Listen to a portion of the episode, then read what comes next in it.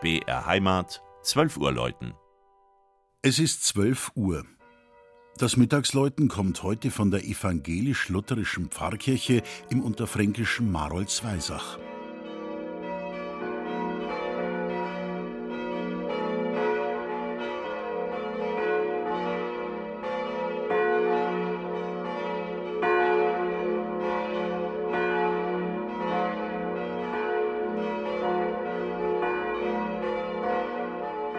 Wie gut, dass man es mit dem Urkundenwesen im mittelalterlichen Bayern so genau genommen hat.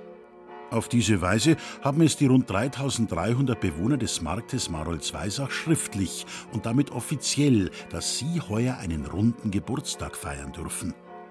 1118 hat ein Bamberger Domherr sein Landgut Wiesaha zum Heil seiner Seele dem Kloster Michelsberg geschenkt.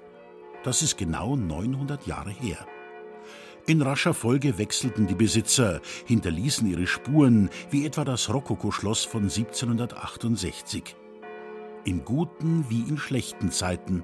Immer bot der 464 Meter hohe Zeilberg einen weiten Blick bis zur Feste Coburg, über die Kuppen der Hohen Rhön und hinein in den Thüringer Wald, der so viele Jahre nah war und doch so fern.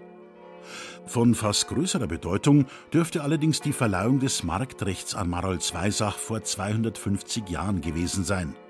Das bedeutete wirtschaftlichen Erfolg und eine eigene Gerichtsbarkeit.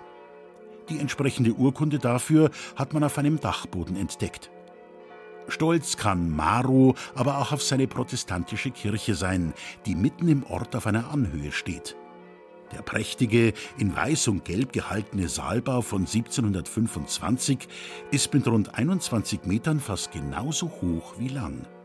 Mit dem roten Walmdach und den vielen Fenstern an der Eingangsfront wirkt der Bau eher wie ein Schloss als eine Kirche. Im Inneren wird der Eindruck durch die dreiseitige Doppelempore und die Orgel über dem Kanzelaltar auf der Stelle korrigiert. Im unverputzten Zwiebelturm hingen einst drei prachtvolle historische Glocken.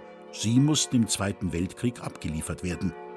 Wie durch ein Wunder kam die wertvollste von ihnen wieder zurück und hängt nun zur Freude der Gläubigen über den drei neuen, 1960 gegossenen Bronzeglocken aus Heidelberg.